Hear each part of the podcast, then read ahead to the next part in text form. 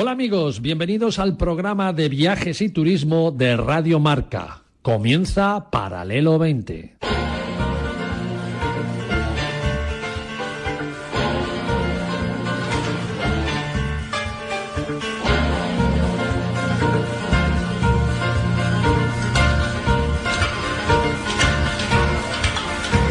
Paralelo 20. Presentado por Marcial Corrales y su equipo de colaboradores.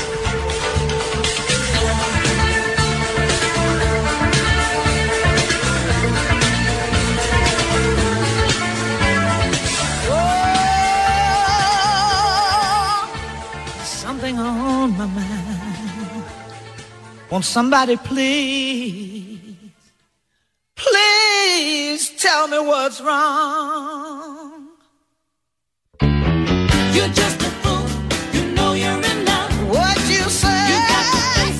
Bienvenidos y buenos días amigos oyentes del Paralelo 20. Feliz domingo para todos.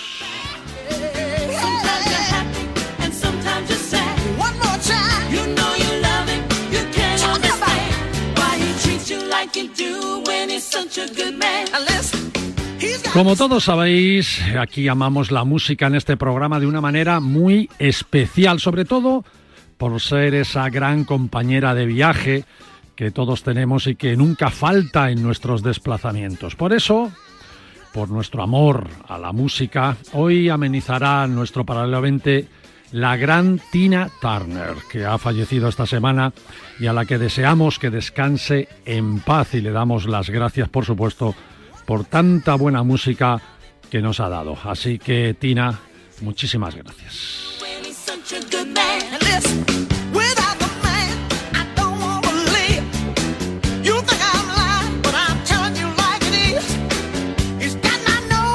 Por otro lado, vemos que hemos tenido una semana que ha sido muy convulsa con las acusaciones y escenas de racismo que hemos visto ahora con Vinicius como protagonista. Pero estas escenas han existido desde siempre y desde siempre se tenían que haber censurado se tenían que haber resuelto. No basta, ya hemos visto que no basta con sacar brazaletes o pancartas al inicio de los partidos, hemos visto que no basta con esto. Hay que meterle mano y dura, y dura a este problema de la sociedad y los campos de fútbol muchas veces son reflejo de parte de esa sociedad. Y yo iría más allá, no solo por los insultos racistas, deberíamos reaccionar, deberíamos meterle mano a toda clase de insultos, porque España no es un país racista, todos lo sabemos que no lo somos y, todos lo saben incluso en el extranjero por mucho que protesten o que nos hagan ver que, que lo somos. Pero sí somos un país de insulto fácil. El insulto a Vinicius no es por el tema racista, porque no somos racistas. Es por la facilidad que tienen muchos de desembocar sus frustraciones y su mala educación a base de insultos. Y se va al insulto fácil, poco imaginativo, al insulto cobarde. Si Vinicius fuera blanco y gordo, le dirían vete de aquí gordo ceboso. Si tuviera gafas, vete de aquí gafotas. Si se declarara homosexual, como ha pasado con algunos futbolistas valientes, por cierto, le dirían vete de aquí maricón. Y todos estos insultos deberían tener la misma penalización. Que cuando se dice vete de aquí negro o mono, es grave, por supuesto, pero es tan grave como los demás insultos que acabo de mencionar. Más aún si ya le metemos en ese insulto a la madre. Y no sigo contabilizando más improperios que se escuchan en los campos de fútbol de todos los países del mundo, ojo, ¿eh? no de España, de todos los países del mundo. La misma pena para quien insulte a Vinicius por negro que que insulte a la madre de otro cualquier jugador, como sabemos que las insulta. Así no penalizaríamos solo por racismo, sino por maleducados y por bocazas, que es donde está el problema. Pero esto que ha ocurrido me sirve también, fijaros, para reivindicar la importancia que tiene el turismo y el viajar.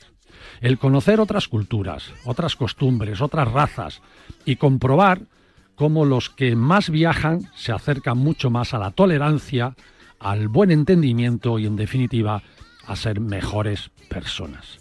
El turismo ayuda al desarrollo de los pueblos y el viajero se culturiza, se enriquece y ser más rico en conocimientos y, por supuesto, más cultos nos hace más tolerantes y mejores compañeros, en definitiva, como he dicho, mejores personas. Habría que ver el perfil de los que han detenido o van a multar por los insultos racistas a Vinicius. Y sin conocerlos, ¿eh? yo ya me adelanto y ya os lo digo, estoy seguro que están muy, muy poco viajados. Y si alguno ha viajado, aunque sea un poquito, también veríamos cómo ha viajado y qué clase de viaje ha hecho. Y eso te dice cómo eres y cómo serás. Así que amigos, amigos del Paralelamente, los que podáis, inculcar a vuestros hijos el afán viajero, el que salgan a conocer mundo y les daréis la oportunidad de que aprendan cosas maravillosas que no se enseñan en ninguna universidad del mundo. Os cuento una anécdota para terminar muy rápida, que ilustra mucho sobre lo que os estoy comentando. Un día caluroso y fatigado por haberme por, haber cruzado la gran región del Corogó en Costa de Marfil, en la frontera con Burkina Faso, entré en un bar que era un chamizo en una aldea a descansar y a tomarme una cerveza fresquita, que en ese momento es la mejor cerveza del mundo. Y en una de las paredes de ese bareto estaba escrito una frase en francés que decía, no me enseñes cuántos títulos universitarios tienes. Dime mejor a cuántos países has viajado. Esta frase lo dice todo, amigos. Fin de la cita.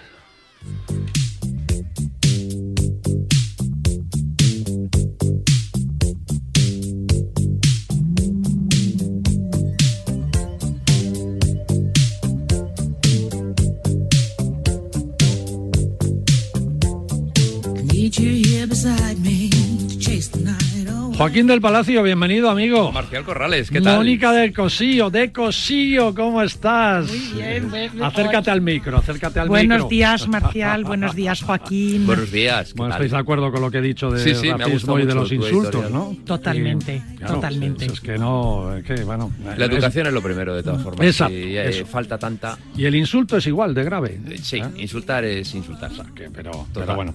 Oye, eh, ¿qué? Que, ¿De qué que- nos vas a hablar? que nos vamos a un sitio muy bonito. Nos vamos a una provincia, fíjate, que tiene dos mares, a una provincia que tiene uno de los lugares más húmedos de, de, la, de, de nuestra España y una provincia que en el pasado tuvo incluso parte también en otro continente. Una provincia que se dividía, es Cádiz, entre España peninsular y la España eh, norteafricana, que, era- que era Ceuta. Ah, bueno, es verdad. Ahora ya están separadas. eh. Ceuta es una ciudad independiente, autónoma, y, y Cádiz pues sigue siendo una provincia impresionante de la que te voy a contar algunos detalles que a ¿Sabes quién está por allí, no? Pasándoselo en grande. Pues por allí hay mucha gente. el santo valenciano. Así es verdad, Ah, cierto, me- nos lo me dijo manda, el otro día. Me manda fotos todos los Sí. días, ahí tomándose una cerveza en la playa, corriendo, haciendo footing. por- Desde luego. Y te sorprenderías con toda la gente que va a Ay, Cádiz Una buena dana le hace falta a Santos Valencianos. para que se moje un poquito. ¿eh? Por cierto, desde aquí un saludo a todos los que están ahí sufriendo las lluvias y las, y, y las inundaciones, afortunadamente sin víctimas. Sí. Ya hablamos de Emilia Romagna. Uf, fue gravísimo. el domingo pasado, que nos lo han agradecido, ¿eh? Sí, desde cierto. Italia, desde Italia nos han mandado la Mm. oficina de turismo, la ministra de turismo de Italia y, de, y, de- y la, eh, la responsable del turismo en Emilia Romagna nos ha mandado Sí. un mail agradeciendo nuestras palabras para, para ellos y por supuesto hoy también va para todos los afectados aquí en España, ¿no? Afortunadamente Sí. sin víctimas y espero que- Necesitamos agua, pero no tan bruscamente. Sí, que así tan seguido. Eh, Mónica, Tayik- Tayikistán. No, Tayi- Tayikistán. Tayikistán, Tayikistán. Eso es. De verdad, estos rusos poniendo nombres. ¿eh? Uno de los estanes, como Uno de los yo. estanes de Asia Central. Afganistán, eh, Uzbekistán, Kirguistán. Kazajistán. Kazajistán, eh, qué Unos lío, cuantos, ¿eh? unos Si- te dicen ponlos en el mapa, Uf, no allí tenemos- todos no arremolinados. tenemos ni idea. Los estanes Hacemos un, círculo así Los alrededor estanes. del Tíbet, ¿no? bueno, Bueno, también los amigos de Travelzoo no faltan a su cita semanal hoy y nos traen cinco nuevas ofertas para que viajemos de la mejor manera eh, posible y como hay que hacerlo. La Oficina de Turismo de Polonia nos pide que mencionemos los próximos Juegos Europeos que se hacen en Cracovia, una de las ciudades más importantes históricas, turísticas y bonitas de Polonia. Y os contaremos que hay un museo, el más grande del mundo, que es el Museo del Turismo, fíjate, Sí, sí, ¿eh? cuando sí. decimos museo, Interesante. enseguida vamos ahí a ver el Prado, el tal. No, no, no. El Museo del Turismo es el museo más grande del mundo y la idea surgió de un agente de viajes de Castilla y León, Alberto Bosque, con quien hablaremos ahora mismo al iniciar el programa. Gran programa que, que, bueno, que tenemos que iniciar corriendo ya. Como siempre, ¿eh? siempre corriendo, Sí, sí, Joaquín. pero de bueno, verdad. con No sé, muchas co- cosas. no sé, no sé cómo te las apañas.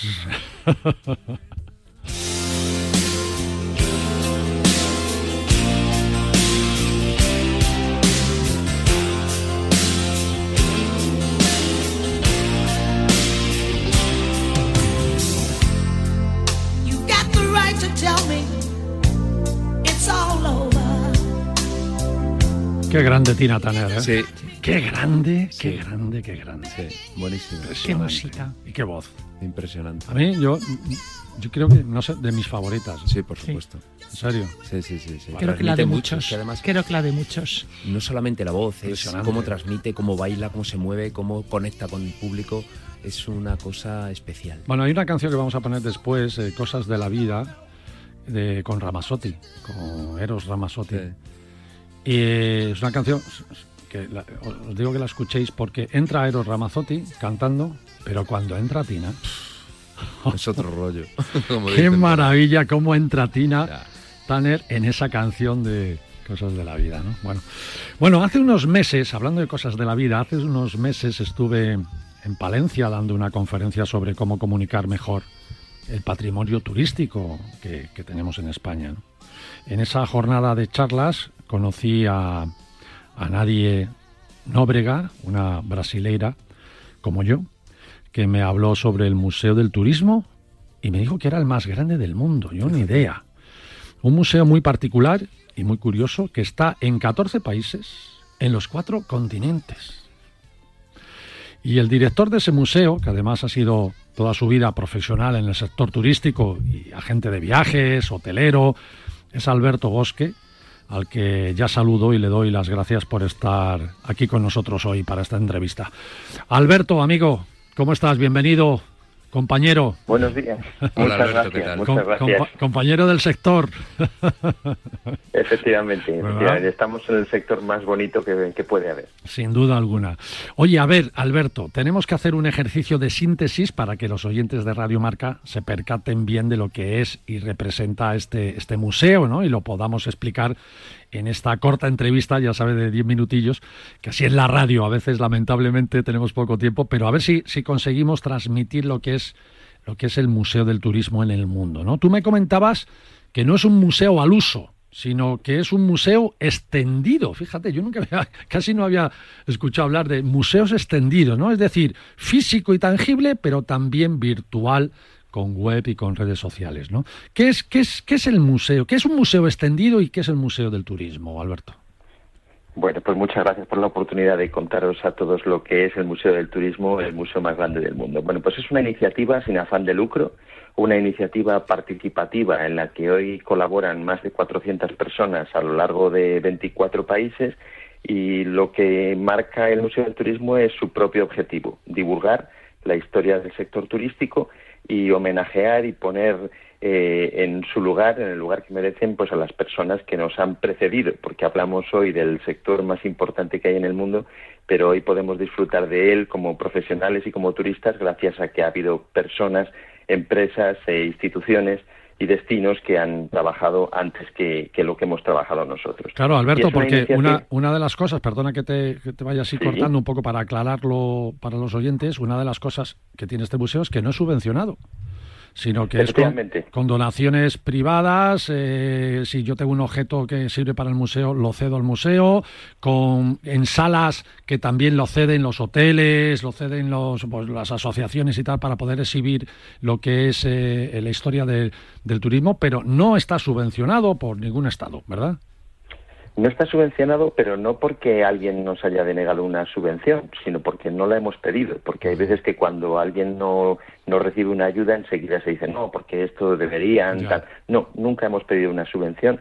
Eh, las instituciones que colaboran es porque nos ponen a disposición ciertos fondos, ciertos fondos fotográficos también, pero eh, eh, el museo es una realidad gracias a que colaboran pues como digo, mucha gente a lo largo de 24 países, aunque estamos presentes en 14, pero, pero es gracias a, a la colaboración de tantos. Por eso digo que es una iniciativa participativa. Y o sea, el como museo, decís, tiene... el, sí, el museo, eh, eh, cuando de- decimos físico, es porque está en salas alrededor de, de todos estos países del mundo, ¿no?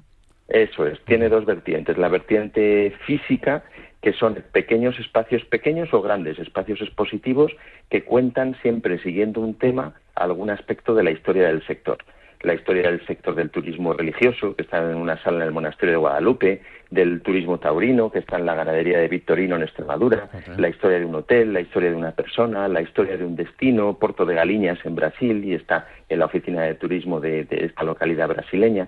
Y así pues hemos llegado a alrededor de 100, digo alrededor porque hay salas que están ahora pues reformándose o están abriéndose o están eh, a la espera de colocar el cartel y así somos ese museo extendido, esa idea de museo extendido o lo que se dice en italiano museo difuso, porque estamos repartidos por todo el mundo. En vez de estar en un lugar que eso supondría pues una serie de gastos e incluso pues perder dinero porque hoy en día museos impresionantes no logran cubrir gastos y dependen siempre de subvenciones y nosotros nos apoyamos pues en ese hotel, en esa agencia de viajes, en esa escuela de turismo, en esa oficina de turismo, en donde organizan un pequeño espacio expositivo que cuentan la historia de algún aspecto del sector. Por eso de hablamos las- de museo de museos. Claro, otra de las ventajas es que si tú vas a un hotel y, y el hotel ha cedido una sala o una parte de su hotel para que se haga este museo, el museo es gratis.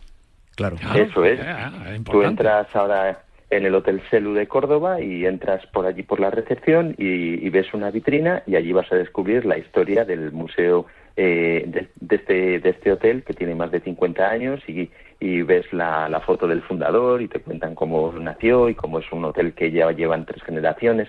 Y es pues igual que en el Prado cuando entramos vemos la sala que está dedicado a la pintura eh, de este país o de este otro de este siglo pues así en nuestro museo que además lo bueno de nuestro museo es que eh, al no tener cuatro paredes eh, va a ser infinito porque no tiene no tiene ningún eh, ningún límite Eh, hoy nos llama cualquier hotel de de Perú y nos dice pues yo tengo una serie de cosas que cuentan la historia de mi hotel y bueno pues puede llegar a ser una sala si cumple una serie de requisitos mínimos Ajá. y ser parte de este museo de, de museos ¿Qué filtros, la- qué filtros tiene que pasar alguien que, que quiera aportar algo o ceder una sala? Eh, si alguien nos está escuchando y está interesado ahora pues, porque cree que, que puede aportar cosas suyas o de su familia, ¿qué, de- qué debe, ¿qué debe hacer y qué filtros debe pasar, Alberto?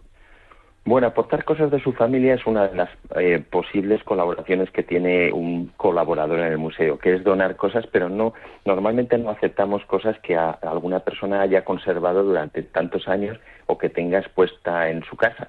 Pero sí que recibimos cosas de gente que nos dice, yo es que esto no me sirve, lo iba a tirar y, prefiero que se pueda ver en algún sitio. Y efectivamente recibimos donaciones. Y abrir una sala cualquier agente de viajes que nos pueda estar escuchando, un hotelero, un responsable de una oficina de turismo, siempre tiene que primero tener el sitio para exponerlo, luego normalmente una vitrina o una pared en donde se puedan exponer esas cosas, escoger un tema, porque lógicamente en la oficina de turismo de Alburquerque, pues no, aunque tenga postales antiguas de Japón, pues no viene a que, que las pueda exponer allí, sino que pueda escoger un tema relacionado con el lugar en donde está y, y ya está, unas, unos requisitos mínimos pues de, de conservar ese sitio, de tenerlo limpio, de tener actualizada ese- esa sala y contar esas cosas que está mostrando, no simplemente poner ahí muchas cosas Sí, antiguas, sí. sino que sigan un hilo conductor Entendido. y una cierta explicación. Tenga un porqué, Sí, Tengo sí. por qué Eso es. Es muy original la idea y me gusta porque además incita a viajar. Eh, yo conozco una sala y quiero conocer otra, ¿no? Pero ¿cómo puedo empezar a conocer este museo del turismo, Alberto? ¿Puedo entrar en alguna web? ¿Me puedo desplazar a algún lugar cercano? Cuéntame. Estoy en Madrid, por ejemplo. Bueno, pues en Madrid está el Hotel Palace, el Hotel Weir San Martín, la sede de Predif, la sede de Sociedad Histórica en Alcalá de Henares, hay una serie de ellas. Y en, en nuestra página web, el museodelturismo.org, el museodelturismo.org, ahí hay una, eh, un apartado donde se dice conoce nuestras salas y hay un mapa que además geolocaliza todas las salas que hay por el mundo. Eh, y bueno, estas son las que hay en Madrid, en Segovia hay otras dos, en Valladolid hay otras cuatro. En España más o menos tenemos la mitad de las salas que hay en el mundo, pero ahora mismo, como decíamos, estamos en, en 14 países, hemos llegado hasta Uruguay, hasta la India, hasta Japón, Argentina, Brasil, México, y bueno, pues hay un, salas alrededor de todo el mundo. Qué bueno. Y luego esta propia web es un cajón desastre. Pasamos ya a la parte online, si me permitís. Sí. Eh, Esta es la parte presencial y luego tenemos la parte online. Esta página web es un cajón desastre que hace posible una empresa de Sevilla que se llama Y Comieron Perdices Creativos. Como digo, hay mucha gente que colabora, no tenemos presupuesto, pero cada empresa o cada persona colabora en el modo que puede. Y aquí pues vamos subiendo tesis universitarias, vamos alimentando nuestro blog en donde muchas personas colaboran escribiendo artículos sobre algún aspecto de la historia del sector y bueno, cualquier aficionado, a, a cualquier persona que le guste el sector turístico y su historia, pues ahí tiene muchas cosas que leer. Y luego tenemos otra vertiente online que son las redes sociales. Decíamos que somos el museo más grande del mundo hasta que alguien demuestre lo contrario. Yo no sé si hay algún museo en el mundo que tenga redes sociales en 17 idiomas. Por ejemplo, escribimos en, Bueno. en una página de Facebook en montenegrino, por ejemplo, o en danés, o, o en portugués, o en italiano, o Instagram tenemos en seis idiomas también, o tenemos TikTok, tenemos YouTube, tenemos Twitter, tenemos... eh, y bueno, son 30 community managers que, que cada día pues eh, van escribiendo cosas siempre relacionadas con la historia Claro, del sector. claro, claro. Y lo mismo que digo en cuanto a salas. Si hoy nos escribe un húngaro, por decir un ejemplo, y dice, pues mira, a mí me gusta este tema y me gustaría llevar la página de Facebook en húngaro. Bueno, pues se valora y, y, y, bueno, pues otro colaborador que puede llegar, gracias a vosotros en este caso, Claro, a, colaborar con el museo. Oye, una, un, un museo como el vuestro, sin subvenciones, sin objetivo lucrativo, eh, apoyos de, la, de asociaciones del turismo, como la Organización Mundial del Turismo, la Mesa de Turismo de España y tal, pues te- tenéis que tenerla, ¿no? Eh, tenemos apoyos de, de- de bastantes empresas. Hablabas antes de la Oficina de Turismo de Polonia. Pues, eh, por ejemplo, ellos eh, nos apoyan, nos ayudan, nos ponen en contacto con gente. Por ejemplo, ahora mismo eh, Polonia no está todavía entre esos 14 países en los que tenemos una sala, pero gracias a ellos pues estamos en contacto con un hotel histórico de Varsovia que puede ser que abra. Eh, Tour España colabora, el- el ENIT, el ente del turismo italiano. Hay bastantes instituciones que colaboran. Nosotros llamamos a la puerta de todos eh, dos veces. Una, en la primera decimos aquí estamos y en la segunda se lo recordamos. Pero tampoco insistimos más. Es como decía antes de no pedir subvenciones. Y hay instituciones pues que colaboran más. El Touring Club italiano, Fratelli Alinari en Italia, el gobierno de México y otras pues no tanto. Pero bueno, aquí estamos, esto, estamos hablando de cosas que tienen tres siglos, con lo cual tenemos mucha paciencia y siempre vamos a estar aquí Claro eh, sí. con la puerta abierta para el que Y quiera. nosotros aquí apoyándote. Oye, para terminar, ¿qué es lo más curioso que te han ofrecido, te han cedido en el museo? No sé, alguien se ha presentado con una momia que tenía en su casa, algo que hayas dicho, ostras, qué, qué chulo esto, ¿no? Eh, ¿Hay algo que te haya sorprendido así mucho? Tú me hablaste de que todo esto empezó por una, una guía que te regalaron, ¿no? De 1920 o de 1930, si, si no me equivoco, me lo, me lo comentaste hace tiempo. Sí, ¿no? Y, y, bueno, pues era, tú dijiste, caray, esto no se puede quedar en cualquier sitio, hay que hacer un museo para estas cosas, ¿no?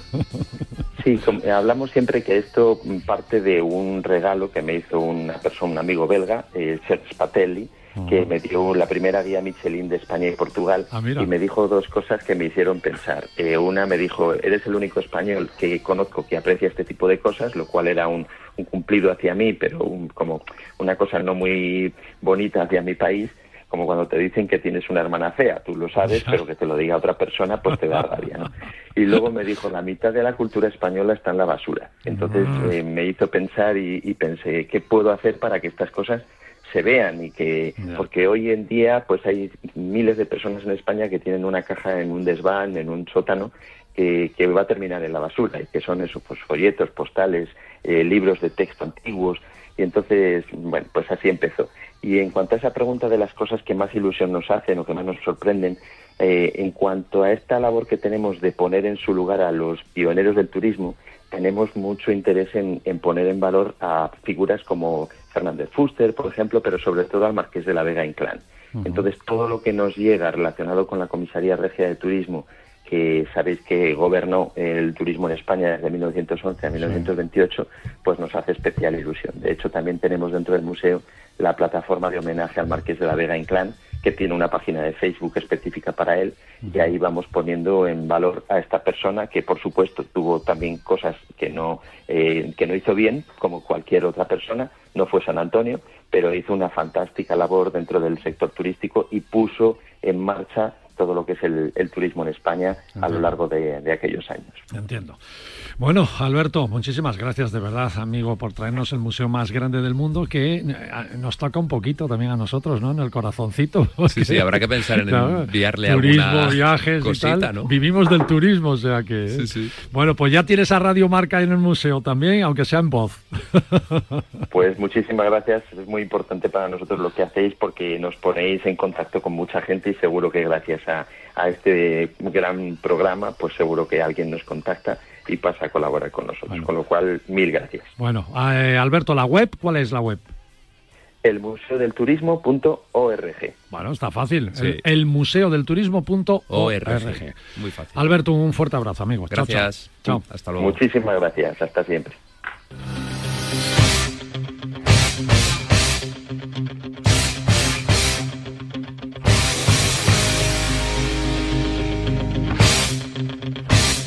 Bueno, vamos a, a daros las cinco ofertas que Travelzoo nos ha mandado esta semana como socios que somos. Realmente a todos los socios les manda 20 ofertas cada semana, 20. Sí, sí. ¿eh? Yo lo Y- sé porque las recibo. Claro, claro. Y nosotros eh, seleccionamos cinco de esas 20 para traerlas al programa. Pero si sois socios de Travelzoo, que sepáis, por cierto, que es gratis ¿eh? ser socio de. Travelzoo. Joaquín lo es y no Sí. tiene un duro, pues por eso es socio. gratis. Y tú también, ¿eh? Que hay que decirlo todo. Pues recibiréis 20 y luego aquí... Y Mónica me ha dicho que se va a hacer. Va, estupendo. por estupendo. supuesto. Oye, venga, empezamos como siempre por España. Mónica y Joaquín, vosotros que sois ahí buenos viajeros, a ver qué os parecen estas ofertas que os voy a contar. Mira, nos podemos escapar a la Costa Brava desde ahora mismo y para, y, y para lo que queda de verano por tan solo desde 59 euros por habitación con la media pensión incluida. Con una invitación un día para que accedáis además al spa del hotel y si alojáis a un niño menor de 12 años, pues les hacen un 80% de descuento sobre estos 59. Al final nos van a dar dinero. Y ¿eh? si, si- y si Lo tiene, si menos de dos años es gratis, o sea, te puedes ir con tu niño en, en la misma habitación. Baratísimo. Así que consultar, como siempre decimos, eh, con la web de, de Travelzoo, porque algunas fechas tienen un pequeño suplemento, pero veréis que os podéis pasar un veraneo en la Costa Brava en un hotel de cuatro estrellas superior por 59 euros. Precio para dos personas, que el precio es por habitación, ¿eh? precio para dos personas con media pensión incluida. A ver, mejor, mejóramelo, Mejóramelo, a me- ver si puede. mejóramelo, amigo.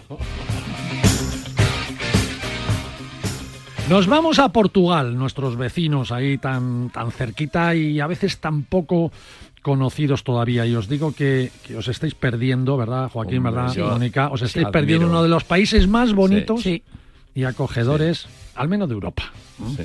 Pues bien, con Travelzoo tenéis la oportunidad de eh, comprarlo si, si viajáis al norte de Portugal, a la ciudad balneario de Vidago, cerca de Oporto y a las puertas del Valle del Río Duero. Aquí en Vidago hay un palacio de cinco estrellas de la Belle Époque, construido por el rey Carlos I de Portugal, que nos ofrecen pasar tres días por 199 euros por persona los tres días. ¿eh? Es precio para los tres días. Este hotel tiene, según dicen, la mejor, el mejor spa dentro de un hotel de Europa. Te alojas con el desayuno incluido y al llegar tendrás una cesta de frutas en la habitación, el parking para tu coche es gratuito y el precio es válido para junio, pero consultar algunas fechas que tienen suplemento. Ojo que, que quedan pocas habitaciones en este gran palacio de cinco estrellas porque es un hotel pues muy, muy, muy solicitado.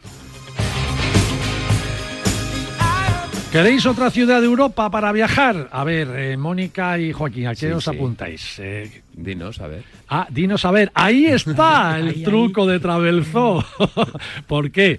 Porque ¿qué os parece no saber cuál es Ay, también el es una destino? ¿eh? Un Me viaje encanta. sorpresa. Sorpresa. Ay, muy original. Eso es, eso lo ofrece Travelzoo.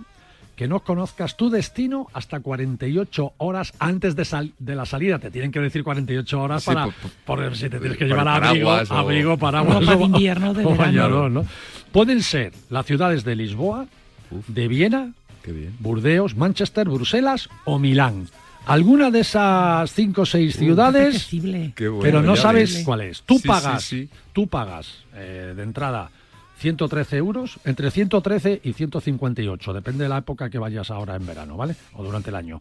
113 euros, dependiendo de la fecha de que viajes, y estás reservando una noche de hotel céntrico y el vuelo desde Madrid o Barcelona incluido. Si queréis otra ciudad de España para salir, pues consultar porque hay pequeños suplementos. Y ojo que Travelzoo te va a dar un código para que además tengas un 10% de descuento adicional al precio que, que acabamos de detallar, entre 113 y 158 por ser socio. Le darás ahí una sorpresa a tu pareja, pero para ti Para ti también. también. Dios, la ¿Ves? sorpresa. Ya Sí, de sí, paso sí. es una sorpresa porque no sabrás a dónde la idea. a dónde viajaréis y es que ay, tiene emoción la Sí, cosa. sí, ¿no? sí. Bueno, es otra otra manera de viajar. Y ahora los que os gusten los cruceros podéis hacerlo en un barco mítico, el Queen Elizabeth. Es como meterle mano a la historia de la edad de los cruceros, ¿no? De la edad de oro de los cruceros viajando en uno de los más elegantes e históricos del mundo. Pero tienes que darte prisa porque quedan pocos, pocos camarotes. Navegar en el Queen Elizabeth con Travelzoo te costará 688 euros por persona, que parece ahí que cuesta ese barco que es de lujo, pues 688 euros por persona. El precio, ojo, es para octubre, pero hay que hacerlo ya con antelación porque quedan muy pocas plazas, la gente lo reserva con mucha antelación los cruceros y más esta joya, este chollo. Ese precio. Claro, del. Queen Elizabeth, ¿no? Se sale de Barcelona, ocho días de crucero con pensión completa a bordo.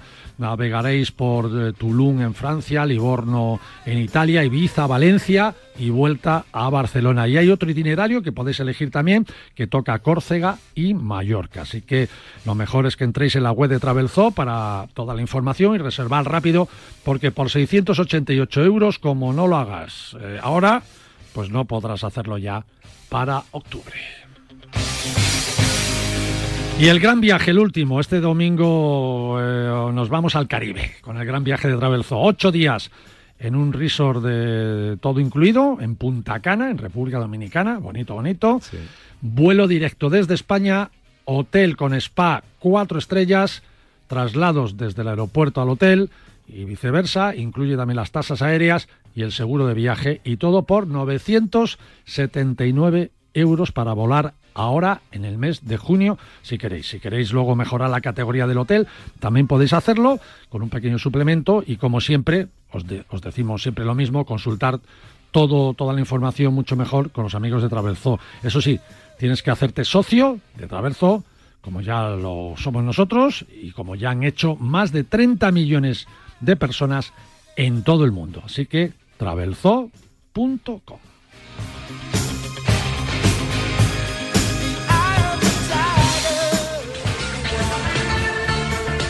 Viaja con nosotros en Paralelo 20. Aprenderás a ver, no solo a mirar.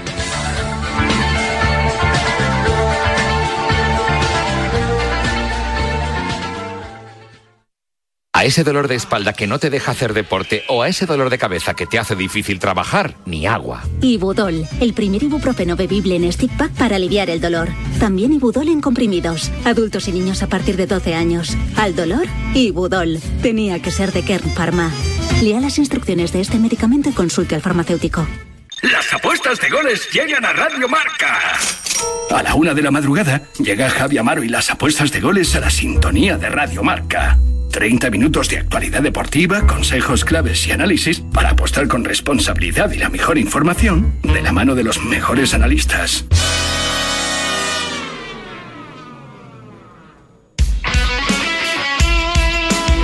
Radio Marca se emoción. Radio.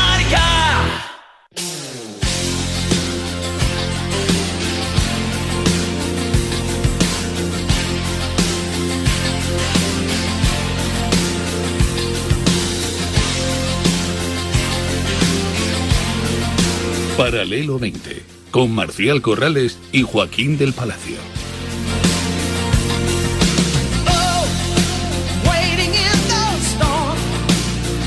Bienvenido de nuevo, amigos. Seguimos con Tina Turner. Qué bien suena Ah, qué bien mujer, ¿eh? suena.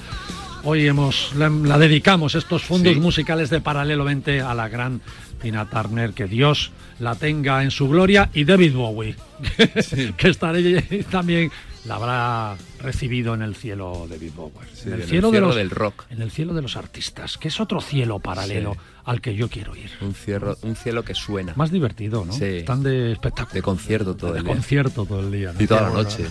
Joaquín del Palacio, la provincia de Cádiz. Sí, qué provincia. Qué ¿eh? bonita. Fíjate, ya la mitología nos hablaba de ella, porque uno de los trabajos de Hércules. Heracles para los griegos, Era hacer promoción de Cádiz. Pues de una manera, sí, cierto. Y sí que la hizo. Estaba contratado por la Junta de Andalucía. Pues no estás diciendo ninguna tontería, porque las dos columnas de Hércules, una era eh, precisamente Gibraltar y la otra era eh, en la zona de, de Ceuta, o sea, ese cierre del, Claro. Mediterráneo. Pero más allá, le pidieron que robara el ganado de Gerión, los toros rojos de Gerión. Esos toros rojos siguen existiendo hoy en día. Es el vacuno retinto, ese que nos comemos que está tan rico. Esas vacas rojas siguen allí criándose. Es que Cádiz es muy como muy tradicional, mantiene casi todo, sí, esto es un detallazo. Y allí siguen, efectivamente, y se comen y están muy buenas. Y además con ese clima tan especial que tiene Cádiz, porque tiene una de las zonas más húmedas de toda, de toda España, que es la Sierra de Grazalema, pues nos encontramos con que tiene muy buenos prados y tiene muy buenos sitios para que estas vacas se alimenten. Y así tantos y tantos productos gastronómicos que tiene Cádiz. Por ejemplo, ¿quién no conoce los famosísimos vinos de Jerez? por, por Son supuesto. De los mejores y sobre todo únicos en el mundo, ¿no? Esa uva palomino, esa uva PX, que es la Pedro Jiménez, esa forma de hacerlos, esa forma de tener esas botas que ellos llaman así a las a las barricas con, con las criaderas Con y las solera, soleras. Exacto. Fíjate que hay restaurantes que solo maridan la, su, su menú gastronómico Con Jerez. vinos de Jerez. Sí, grandes. Y, y es espectacular, ¿eh? Sin duda. Sí, así es. Pues fíjate, ya que estamos metidos en los vinos de Jerez y es un lugar que a ti tanto te gusta, el puerto de Santa María es el lugar del fino. Me encanta. Y a mí también. Puerto Santa María. Sí, tengo un muy buen amigo allí. Sí, sí, sí. Me voy a divertirme a Cádiz, pero duermo en Puerto Santa María. Sin Me lugar a dudas, cruzas con la barquita. Sí, sí, sí, por la bahía de Cádiz, que además es una zona natural. Mm, Cierto. Sí, una de las importantes zonas naturales. Cádiz tiene muchas. El entorno de Doñana, que Doñana ya lo sabemos, y fíjate que bien está ahora, que está cayendo un poquito de agua, se está Ah. recuperando, menos mal, por Thank- fin ya era thank- hora. Thank you, Zeus. Sí, sí, sí. A ver si no para de llover durante un tiempecito. Pues es también uno de los parques naturales, con ese río Guadalquivir, con esas salinas un poquito más arriba, con ese Sanlúcar, que hablaremos después, que a Mónica le gusta mucho y que va a ir en breve. Tenemos los Alcornocales, una zona increíble, con 170.000 hectáreas. Es uno de los grandes parques en, en España. A mí me alucina ese lugar. Tiene un encanto de bosque antiguo que cuando uno se mete allí se transforma. ¿eh? Te parece que estás viviendo pues, en una película del pasado y de la naturaleza. ¿Por qué has traído a la provincia de Cádiz? Pues he traído la provincia de Cádiz, muy buena pregunta, precisamente porque ahora va a ser la feria de, de ese pueblo que tanto Ah, te gusta, del ujú, puerto de Santa María. sí, sí. Precisamente porque está el Rocío, el Rocío se envuelva, pero se cruza, muchos de ellos cruzan por este Sanlúcar de Barrameda y ese río Guadalquivir entrando en Doñana por uno de los sitios más bonitos por donde se puede entrar, ¿no? Y precisamente están pasando, están llegando, están, bueno, ya se está celebrando. Y también porque, bueno, Cádiz es siempre eterna, ¿no? Es la ciudad más antigua del occidente es la ciudad con más encanto, yo creo que hay en toda España, porque se sitúa en una isla que ya no es isla y ahora es península. Un lugar que además los fenicios hace pues como unos 3.100 años fundaron allí con fueron los tirios precisamente porque venían de Tiro y Tiro tenía una situación muy parecida a la que tiene Cádiz. Por eso les gustó y allí la pusieron. Y también porque en Sidón, que era otro lugar también fenicio, se fundó Medina Sidonia, que hoy en día trae el nombre de Medina por los árabes, pero ese original Sidonia, Sidón, viene también de los fenicios.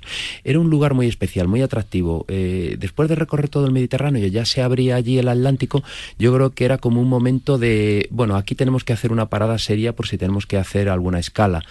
Es verdad que los fenicios tiraron por arriba mucho por Portugal y llegaron incluso a, a costas más al norte e incluso también se parece que se cree que también tiraron un poquito por África. Pero bueno, sin lugar a dudas, ese Cádiz, ese Sí, sí. antiguo... Era una base espectacular para ellos, Efectivamente, ese Gadir, ¿no? Eh, que, que además, fíjate, luego fue cambiando también de nombre, porque en principio era Gadir, el fenicio. ¿Sabes que cuando los árabes llegaron al conquistando todo el norte de África y llegaron hasta, hasta Marruecos, eh, vieron enfrente que había tierra Claro. y no la conocían, que era España. Sí. Y tenían una referencia de los fenicios, que era una zona de grandes cultivos, Así es. muy rica Sí, y de bellas mujeres. sí, sí. Esta era la referencia que tenían los árabes Y sigue igual. cuando llegaron Incluso y, tiene y vieron España. Y tiene mejores cosas todavía. Ha ido mejorando. Mira, eh, Gadir era el, el nombre fenicio, Gadeira era en griego, Gad es el romano, de ahí vienen gaditanos, y Cádiz es el árabe. El primero, el, el fenicio, Gadir, eh, a todos nos sonará Agadir, ¿no? que está en Marruecos, por ejemplo, también debe de tener fundación fenicia. Y bueno, pues si estamos hablando de un lugar muy antiguo, un lugar con muchas zonas naturales y un lugar que tiene mucho encanto, también tiene pueblos muy bonitos, porque bueno, todos conocemos Grazalema, por ejemplo, con esos Oh, pinzapares, sí. que es un relicto, es un árbol relicto que queda allí precisamente por el clima, ese microclima tan especial y se mantiene en esa zona. Pero bueno, está también Olvera, que es muy bonito, Setenil de las Bodegas, que está metido como dentro de ese cauce que es como una especie de cañón, es un pueblo como secreto, oculto, construido de una manera muy especial que tiene un encanto sensacional. Arcos de la Frontera, es un pueblo preciosísimo, Vejer también, Chipiona, con el faro más alto de España, el tercero de Europa y el quinto del mundo, 69 metros. Un lugar también muy especial, un lugar con mucho encanto. Además allí nació Rocío Jurado, una de las mejores voces. que es otro faro. Sí, que iluminó sí, sin la música duda, en España, Sin sí, sí. duda. Y también con Tina Turner cantarán muchas, muchas canciones Es verdad. allí arriba. Ahora mismo. Tenemos Zahara de la Sierra, Medina Sidonia, de la que ya hemos hablado, y por supuesto las playas, esas playas gaditanas, ¿no? Que tanto nos gustan. Me es que no sé con cuál quedarme. Mira, te voy a decir Bolonia. ¿Y por qué? Por, porque está allí Baelo Claudia, que es ese yacimiento romano donde hacían el garum señor. y donde señor. aprovechaban la almadraba, que es otro de esos productos, el atún rojo, ¿no? Sí, señor. Que lo pescan como lo pescaban ya también los romanos, ¿no? Nos lo contó, ¿te acuerdas cuando trajimos al restaurante Baelo, que está en Torrelodones aquí? que es efectivamente. De Marcus, amigo Sí, nuestro. señor. Y nos contó la historia de Baelo Claudia. Exacto. Y cómo los romanos ya sabían que el mejor atún Estaba, allí. estaba allí, en Cádiz. Exacto, exacto. Y era el sitio ideal para cogerlo. Se sigue haciendo en Qué Barbate. listo estos romanos. Sin lugar a dudas. Y luego hay cosas muy especiales. La línea de búnkeres de la línea de la Concepción por el miedo a Gibraltar. Eh, esa, esa Gibraltar con monos, el único lugar de Europa con Ah, monos. Que wow. bueno, dicen que lo tienen los ingleses, sí, pero Gibraltar es de Cádiz. Español. Sí, está allí en la provincia. Están las marismas de Trebujena. Me puede, me puede. Después del patriotismo. me puede España. Lo- le tienen allí con unas banderitas y una vallita y un aeropuerto muy curioso, pero es Cádiz. Además los monos hablan andaluz. Sí, bueno, hay que escucharles. Eh, y bueno, y tantos lugares tan especiales, ¿no? Está, también se hizo allí la constitución de la Pepa, famosa en 1812. El bosque de niebla, que tiene 200 días al año niebla, entre Tarifa y Algeciras. Los tabancos de Jerez. Bueno, qué decir. Ay, qué Y buena tantas y. Oye, déjame que te felicite, macho. Mm, Joaquín, Nos ha puesto los dientes largos. vaya provincia. Que, se, que se ha traído. Así, así me gusta. Y una cosita nada más. Poner una excusa para hablar de una gran ciudad. Y tiene dos mares, el Atlántico con su sentido y con su forma y, Y el, el Mediterráneo, Mediterráneo. con toda su historia y su Sí, que Cádiz su lo tiene todo. Lo Sí. tiene todo. Gracias, Joaquín, amigo.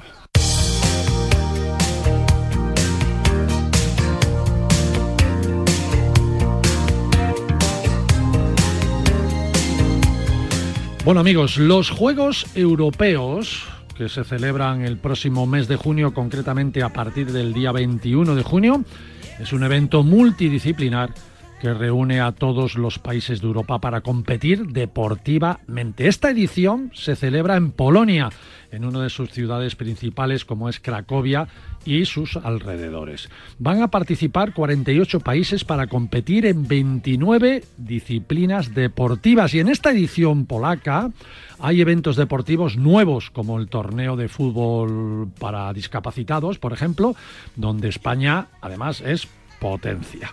Desde la perspectiva turística, el entorno donde se celebran los Juegos es de lo más atractivo. La sede es Cracovia, ciudad turística donde hay mucho, mucho que ver, mucho que patear, un precioso casco antiguo con sus museos, la colina y el castillo de Babel, o la judería con sus edificios típicos y si esas calles tan singulares.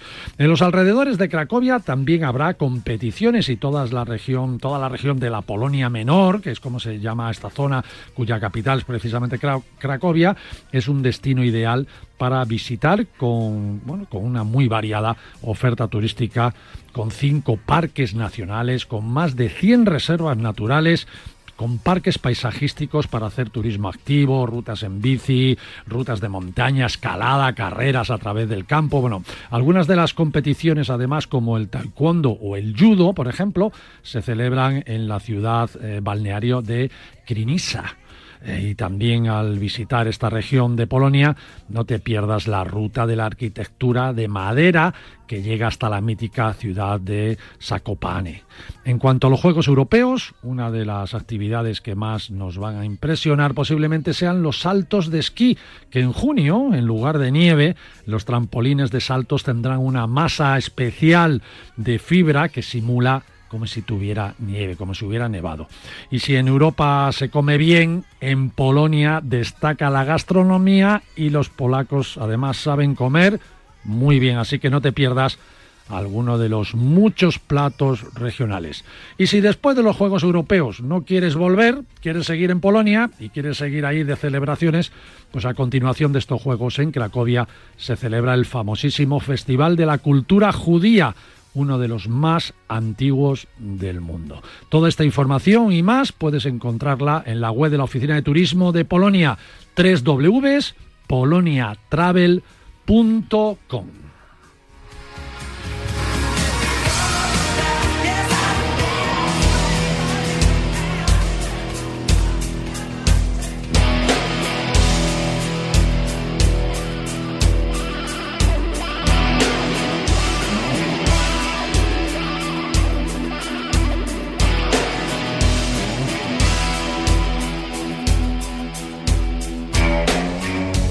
Mónica, sé que vienes de la cordillera del Palmir.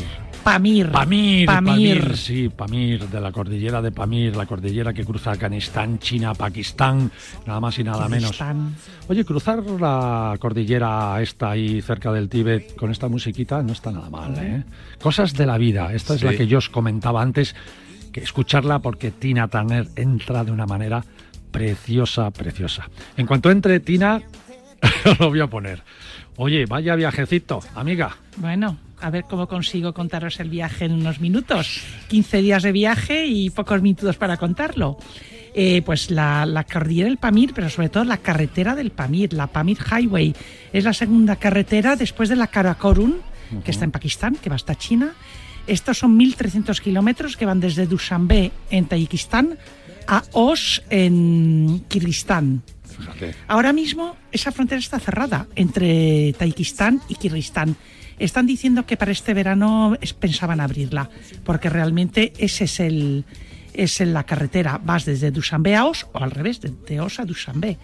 Es una carretera de montañas, pero no es lo único que tiene Tayikistán. Es la carretera del Pamir y el Valle del Wahan. El Valle del Wahan es un valle muy, muy interesante que, va, que bordea el río Wahan frontera con Afganistán, es lo que separa. Afganistán. Hay sitios en el Valle del Wahan que teníamos pues un metro. Yo creo que hasta incluso con, con las piedras podías saltar de un lado a otro. Eh, todo el ejército... saltar hasta Afganistán, sí, sí. El ejército tayiko está en toda esa parte del Valle del Wahan, porque bueno, pues eh, puede haber mucho intercambio de muchas cosas. Ya, ya. Eh, y tuvimos la inmensa suerte en el Valle del Wahan de coincidir con una, una caravana de camellos bactrianos que son los de dos Son los de las jorobas, fotos, las fotos que me mandaste. las ¿no? fotos que te mandé, con mucho pelo. Eh, es- una caravana, porque claro, a, la- a estar separados de un metro nos estuvieran contando lo que hacen. De su pueblo, de Little Pamir en Afganistán, para ir a la primera eh, población donde llegan coches, donde hay mercado, tardan 10 días por senderos, que solamente, por supuesto, lo pueden hacer en, cuando empieza el- la nieve a quitarse de esos caminos. Con- intercambian ya eh, cabras, corderos, con la gente del mercado, porque no llevan dinero, es trueque, y se llevan harina, arroz y pasta de vuelta a sus pueblos. Otros 10 días. Con caballos y camellos. Es lo único que puede pasar por esos senderos. Estuvieron contando que este invierno, este año, ha sido muy, muy duro. Y cuando hablas de caravana, ¿cuán- ¿de cuántos camellos? Pues mira, eran, son, eran como tres, era una caravana partida en tres. O sea, uno llevaba cuatro, dos caballos, otro llevaba seis, otros tres o cuatro caballos, otra tercera, porque lo hacen por pequeño, se ven, ¿eh? no se pierden de vista. Pero es la misma caravana que va un pelín separada. Luego la última me parece que eran cuatro o cinco eh, camellos también con- cargados hasta los topes. Y, y muy interesante porque pudimos hablar con ellos. Eso no se ve nunca. Bueno, ¿eh? y, además el, el driver que tenía, el conductor que teníamos, que porque para hacer esa ruta alquilamos un coche con conductor, era, era, iba con dos amigas, eh, nos iba traduciendo, porque claro, hablan el mismo idioma, porque son de, de nacionalidad afgana, pero de, de- de- etnia tayika. O sea, que es lo mismo, que es el sur de, de Afganistán, es, son la, es la misma etnia que en Tayikistán. De ahí ya nos subimos a la meseta del Pamir, pues a 3.000, 4.000 metros, donde cambia totalmente el paisaje, porque el Valle de Guaján es cultura, eh, tierra fértil, agua, eh, frutales, eh, verdura, y ya te empiezas a subir hacia la montaña, 4.000 metros, y eso ya sabes que es rocadura, nieve, y bueno, unos pueblos eh, como muy desangelados, con viento, es muchísimo que viento. La o sea, no- vida, la vida eh, Mónica, debe durísima, ser dura, dura, dura, dura, ¿no? Porque son valles profundos, veranos muy calurosos, inviernos gélidos, Gélidos. gélidos. Además, eh, es una tierra, viven del cultivo. No, ahí ya ni siquiera ¿no? el Pamir O sea, ni del cultivo, solamente Fíjate, del claro, ganado. es que eso te iba a decir. Es que no hay Es que nada. solo Es el que ni llueve, 7%, solo el 7% del país es cultivable. O sea, que imagínate. 93% es montaña. Pero fija, por eso, por eso, por eso, fíjate. Efectivamente. Entonces, O sea, solo tienen un arriba es 7% para durísimo. cultivar. Y, y- y gan- y ganado, me imagino. ¿no? Ganado, yak, fundamentalmente, y mutón, eh, ovejas. En los pueblos, mm, muchos de ellos no tienen electricidad, no tienen agua corriente, tienen un pozo. La electricidad son generadores en los homestay, porque ahí la- el alojamiento Además, no ya sale son al mar, homestay. no tiene salida al mar. No, no. que peor todavía. Son, son Es gente muy que continental, alquila- es una muy zona muy continental. extrema. Oye, ¿cómo muy llegaste hasta ahí? ¿A través de Estambul o de Dubái? A no? través de Estambul, De Estambul, claro. siempre, a través de Estambul, y luego ya en Dushanbe el, el- nos está esperando esta persona que yo contacté a través de internet, directamente local, que bueno, un chico, chico emprendedor, 25 años, se ha hecho con una serie de coches, con una serie de, de choferes, y él estuvo con nosotras todo, todo el viaje. Ya. Y en- hicimos la ida por el Waján y luego ya el Pamir. Las carreteras ¿Qué perfil, Mónica? poco. Cuando nosotros hablamos de destinos aquí, nos escucha muchísima gente. ¿vale? Ujú. Entonces, eh, si hablas de. Decimos, oye, no te pierdas esta ciudad, no te pierdas Cádiz, no te pierdas de tal. ¿Por qué no deben perderse estos países, todos aquí terminados en Kan, Uzbekistán, Kazajistán, todos estos? O sea, ¿qué perfil de viajero es el que tiene que ir ahí? Porque yo creo que no todo el mundo. No, no es para todo el mundo. mundo, son viajes duros. En las carreteras, para hacer 300 kilómetros, nosotros estuvimos tardando, pues no sé, una de ellas salimos a las 8 de la mañana, 230 kilómetros a Corón y llegamos a las 3 de la mañana, porque cortan las carreteras, los chinos estaban intentando arreglar algo, son carreteras endemoniadas con rocas, con de tierra. ¿Por qué eres tan amante de esta zona? Ay, a mí me va para el cuerpo. Yo, yo soy de, yo Bueno, soy de esos sitios. Oye, ya cuando lo los sabes. talibanes, cuando los talibanes hicieron con Afganistán, aquí la moza estaba en la frontera con Pakistán y la tuvieron que sacar corriendo de, Sí, de- sí, de nos la sacaron. frontera. Estábamos en el Khyber Pass y el En ambiente plena movida. no era En muy. plena movidas. El ambiente Pero ¿qué no te- era muy qué te llama? ¿Qué te llama de esta Pues mira, me gusta la gente, sobre todo, la gente, la cultura, lo distinto que son los paisajes, el distinto que es el tipo de vida. Eh, te das cuenta realmente que, que, bueno, que, Lo que- auténtico, ¿no? Que es aquello, además. eh, y, y- y que el pasaporte que llevas, mm, todo depende de dónde hayas nacido. Lo importante es que es llevar tu pasaporte. Sí. Yo siempre me Te protege. Mucho, mucho. Y, y luego la gente, cómo vive ahí, lo amables que es, lo que comen. Eh, ¿Qué hace esta gente en invierno, en esos pueblos ventosos, donde realmente eh, la- las temperaturas, incluso ahora hemos estado en el lago Caracul, que ya es la- 40 kilómetros antes de Kirguistán, nevando toda la noche. Cuando salimos por la mañana había 7 bajo cero, te estoy hablando. ¿Qué de- duermes en las casas de en homestay son casas que ponen a disposición de los viajeros, porque ahí no hay otro tipo de infraestructura. Por supuesto, sin agua, sin la electricidad es un, es un generador, los baños fuera. Me acuerdo en, en Caracul levantándome a las 12 de la noche para ir al baño, abro la puerta y había como casi 10 centímetros de nieve. Fíjate. O sea, Se tremendo. te quitan las ganas, ¿no? Bueno, re- resbalé, resbalé y me caí de culo. O sea que a las 12 de la noche en esos sitios. Pero bueno, no deja de ser una anécdota. Eh, eh, la comida que no tiene nada que ver, porque realmente en esos sitios, ¿qué comes? Arroz plof, que es arroz con, con zanahoria, eh, cordero, que yo no soy muy amante del cordero. No. Pues Y- sabe mucho, además y poco allí más. debe saber mucho, ¿no? Es cordero viejo. Claro, claro, tiene mucho sabor. Esto... Pero bueno, merece la pena, Marcial. Qué bueno, qué bueno, de verdad. Qué, qué- qué aventuraza. ¿eh? Yo, yo cada vez que, que está por allí eh, Mónica de Cosío, le digo, vente rápido a contarlo, porque, porque yo creo que es que muy poca Sí, gente. sí. ¿Cuántos turistas te encontraste por allí? Pues casi ninguno. Uno, ni- uno ninguno, ¿no? Uno, uno, por cierto, uno, un francés. Un francés. En un homestay. Punto. Nadie Solo, más. además. Solo estaba. Ese con Sí. dos narices. Ya ves, todavía más Eh. Hemos dicho, ¿qué perfil del viajero? El del francés. Via- viajando en taxi colectivo, porque es eh, taxi compartido, es lo Qué único que hay de bueno. transporte en esa parte. Mónica, muchas gracias, bueno. guapa. Claro que sí. Arriba la música. Mira, vamos a dejarlo hasta que entre Tina Turner para que veáis lo que yo decía, cómo entra Tina Turner. Luis, eh, súbeme, súbeme la música.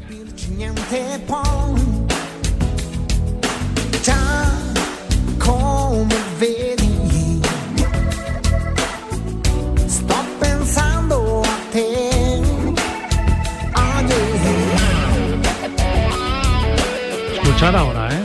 Esta es Tina Turner, la que entra.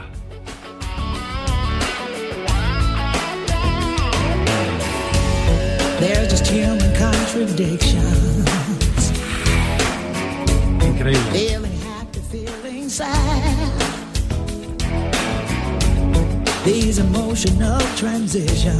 Qué profundidad de voz, ¿eh?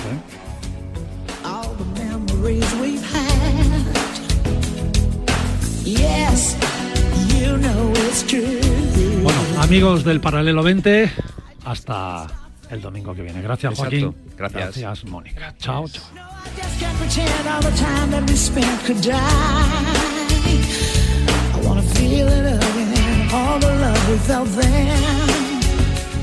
Confinati di cuore solo, che ognuno sta.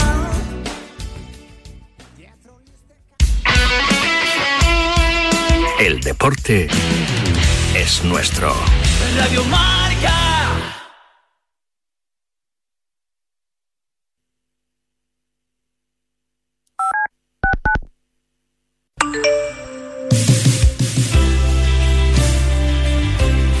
Mensajes al 628 26 90 92. En La Mancha no hay bombones, pero hay morenos. With two jobs, three kids, I've got a lot on my plate. So when I finally get a chance to put my feet up, I use Instacart to get my groceries delivered from Rayleigh's. Oh, and now I can even pay with EBT Snap.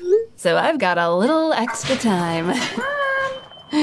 sort of. Get great value from Rayleigh's delivered in as fast as an hour through Instacart. Visit instacart.com to get free delivery on your first three orders. Offer valid for a limited time. $10 minimum per order. Additional terms apply.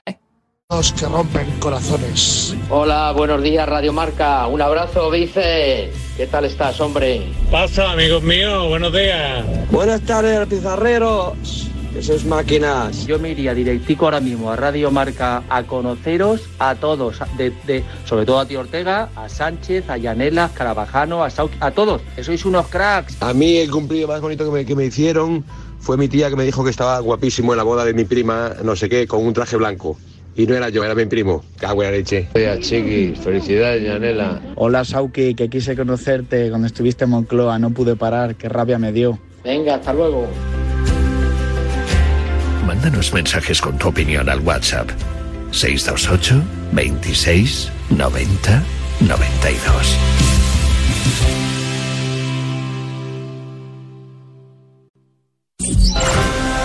Los partidos en marcador europeo se analizan por el mejor quinteto cinco estrellas de la radio española. Vero Yo creo Boquete, que, que ya quiere dominar el juego. Víctor Sánchez del Amo, es un jugador que en los últimos partidos. Dani García Nos ha Lara, sorprendido el planteamiento táctico, ¿eh? Estamos viendo a Alberto Sancho por. Todo este monopolio de balón hay que transformarlo Y en gol.